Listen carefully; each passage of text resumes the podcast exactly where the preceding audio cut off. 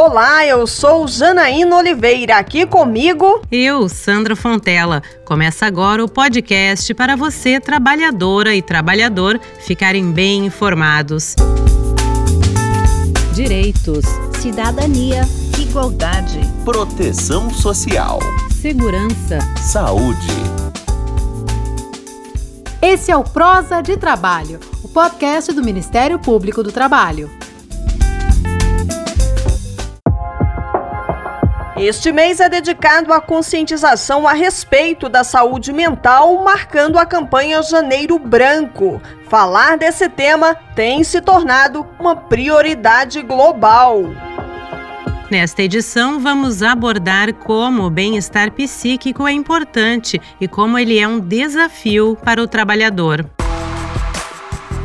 A saúde mental define o nosso bem-estar emocional, psicológico e social. Afeta a maneira como pensamos, sentimos e agimos quando enfrentamos a vida, inclusive no trabalho. Este é um tema que está entre as prioridades do Ministério Público do Trabalho e é um problema de todos nós quanto sociedade, como explica a vice-procuradora-geral do MPT, Maria Aparecida Gugel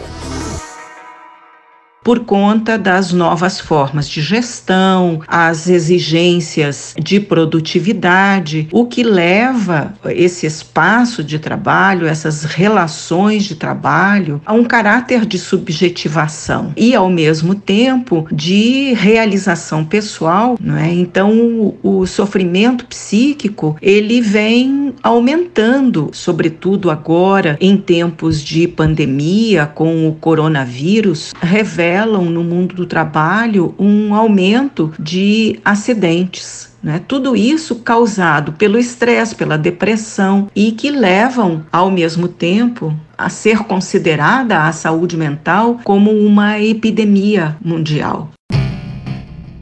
A subprocuradora-geral ainda lembra que as condições de trabalho têm papel importante para manter a saúde mental.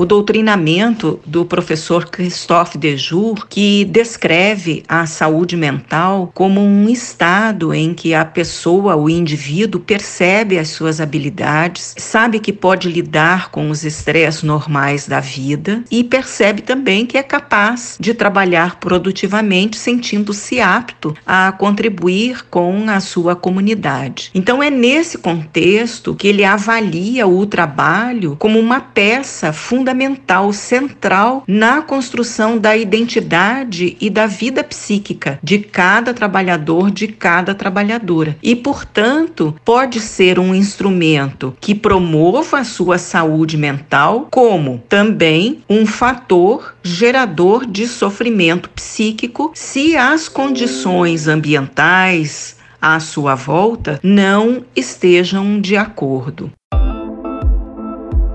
Em estudo realizado em 2019, a Organização Mundial da Saúde, OMS, aponta que o Brasil possui, se comparado a todos os outros países do mundo, o maior número de pessoas ansiosas. São 18,6 milhões de brasileiros que sofrem com algum tipo de transtorno de ansiedade.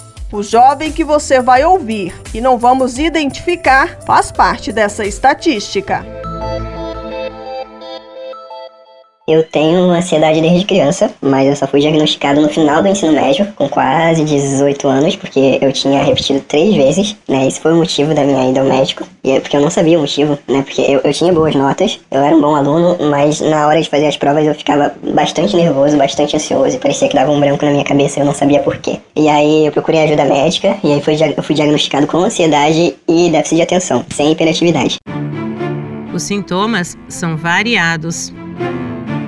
Na maioria das vezes as minhas crises de ansiedade não têm motivo, elas só acontecem assim do nada, mas eu já percebi que em períodos que eu tenho bastante coisa para resolver, eu fico muito ansioso, eu não consigo dormir, eu tenho pesadelo, eu acordo com falta de ar, com meu corpo repuxando, né, como se estivesse repuxando a minha pele, então é bastante difícil para mim. Os afastamentos por causa de transtornos mentais saltaram de 213 mil em 2019 para 285 mil em 2020, primeiro ano da pandemia. Isso representa um aumento de 33,7%. Dados preocupantes, como analisa a presidente da Associação Psiquiátrica de Brasília, Renata Silva. Nos últimos anos, as estatísticas mostram que os transtornos mentais eles figuram entre as principais causas de afastamento do trabalho no Brasil. As doenças mentais mais relacionadas são os transtornos de humor, principalmente o episódio depressivo ou a depressão recorrente, os transtornos ansiosos, inclusive transtorno de estresse pós-traumático. Também temos o transtorno do ciclo sono e vigília, alcoolismo, que é muito comum, está associado a algumas profissões. Tem a síndrome da fadiga crônica e síndrome do esgotamento profissional, que hoje é chamado de burnout. O presidente da Associação Brasileira de Saúde Mental, a Brasme, Leonardo Pinho, complementa que a pandemia contribui para a piora do bem-estar psíquico do brasileiro.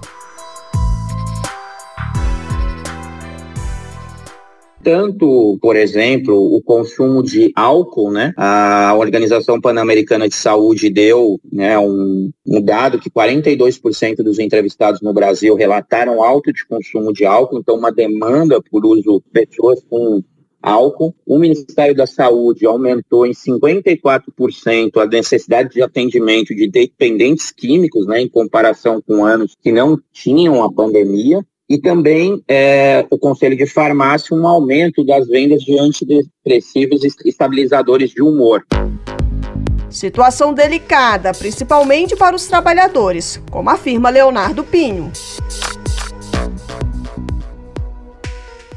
O trabalhador em geral teve uma situação geral, a gente está com altos índices de desemprego e informalidade. Isso já por si é um determinante social que causa aumento na, na questão da situação da saúde mental. Agora, o trabalhador dos serviços essenciais é, teve uma pesquisa, inclusive Fiocruz, Universidade Federal do Rio Grande do Sul, Universidade da Espanha, que aumentou também a tensão e aí outros determinantes sociais também de causas de é, afastamento de trabalhadores de serviços essenciais, né? Então eles também foram impactados. A médica Renata Silva ressalta que é preciso ficar atento aos sintomas. É, geralmente as pessoas até sentem crise de ansiedade ou de pânico no momento que vão sair para trabalhar, o coração dispara quando passa na frente é, do trabalho, da empresa, ou quando vai falar com o chefe, né? Normalmente em alguma situação que remete a, ao ambiente de trabalho, né? É, até se antes, no final de semana, o paciente já pensando na semana começa a ter crise de ansiedade, planejar a, como vai ser a semana, já fica mal, já sente um cansaço excessivo, que não tem justificativo, um cansaço físico, mental, né, às vezes dor de cabeça, falta de apetite, alteração de sono, é, dificuldade de concentrar. É importante avaliar para saber se tem aí alguma doença que o trabalho tenha é, precipitado, tenha sido causado por essa condição ruim no trabalho. O presidente da Associação Brasileira de Saúde Mental, Abrasme Leonardo Pinho, analisa que é preciso mais investimentos em políticas públicas, como a expansão do atendimento. A reposição inflacionária do custeio dos equipamentos públicos é uma questão central. E a outra é você acompanhar esse crescimento de demanda com a abertura de novos equipamentos. Campanhas informativas é, sempre é bom para a população em geral, mas também o processo de educação permanente dos trabalhadores e das trabalhadoras. O Ministério Público do Trabalho tem atuado em diversas frentes, seja com campanhas contra as diversas práticas de assédio, por exemplo, e também de forma judicial, como no caso em que, a pedido do órgão, a Justiça afastou o presidente da Fundação Palmares, Sérgio Camargo, do cargo após perseguir servidores do órgão e cometer assédio moral. Na última semana, a empresa Brasil de Comunicação EBC também foi obrigada pela Justiça, a pedido do MPT, a criar mecanismos de combate ao assédio moral. O tema saúde mental também esteve no centro de diversas discussões envolvendo os impactos do novo coronavírus e do uso de agrotóxicos no último ano. Aliás, a instituição também vem dando um bom exemplo o MPT possui um programa interno de saúde mental, como explica a vice-procuradora-geral do Trabalho, Maria Aparecida Gugel. Esse programa de saúde mental no MPT, ele ocorre em interlocução sempre com as demais políticas institucionais. Então, política de gestão de pessoas, a própria política de saúde, a política de enfrentamento ao assédio moral, sexual e de discriminação, a política de igualdade e equiparação de oportunidades, raça e diversidade ou seja, a política de saúde mental do MPT, além de estar fundamentado em várias normativas, não só constitucionais, não é, mas também de portarias do Ministério do Planejamento. Desde o começo do mês, a OMS passou a tratar a síndrome de burnout de forma diferente. Agora ela foi oficializada como estresse crônico de trabalho, que não foi administrado com sucesso. Na prática, as empresas agora passam a ter mais responsabilidade sobre a saúde mental dos trabalhadores o que pode resultar na queda dos embates por nexo causal, que no direito é a relação entre a conduta e o resultado dela, como lembra o procurador do MPT, Luciano Leivas. E o que ocorreu especificamente foi uma maior descrição da síndrome de burnout, porque ela já estava, ela já existia na CID-10, tá? Com a CID-11, essa descrição passa a ser mais precisa, mais específica e mais voltada à, à questão do trabalho. A melhoria, no meu entendimento, é a questão do nexo de causalidade. A partir do momento em que eu tenho um diagnóstico na classificação da CID-11 do burnout, me parece que não há mais esse debate de nexo de causalidade sobre a origem etiológica do adoecimento. O jovem que você conheceu no começo desta edição concorda que a conscientização é uma arma importante.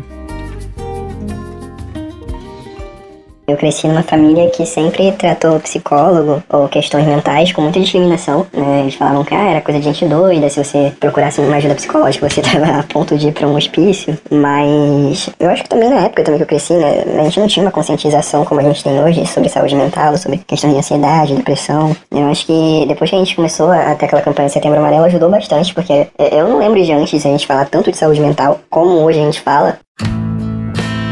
A presidente da Associação Psiquiátrica de Brasília, Renata Silva, ressalta a importância de procurar ajuda e debater o problema.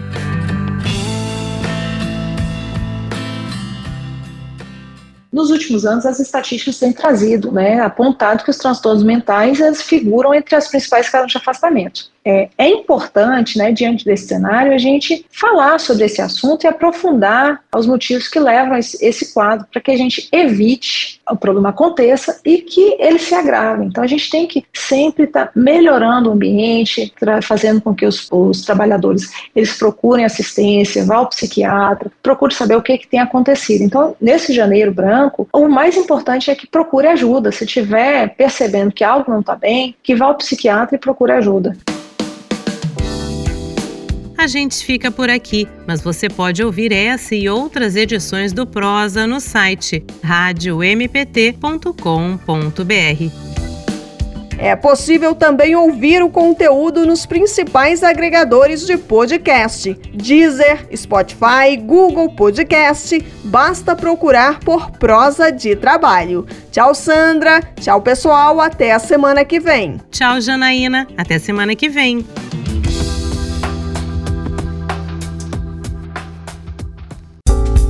Termina aqui o Prosa de Trabalho.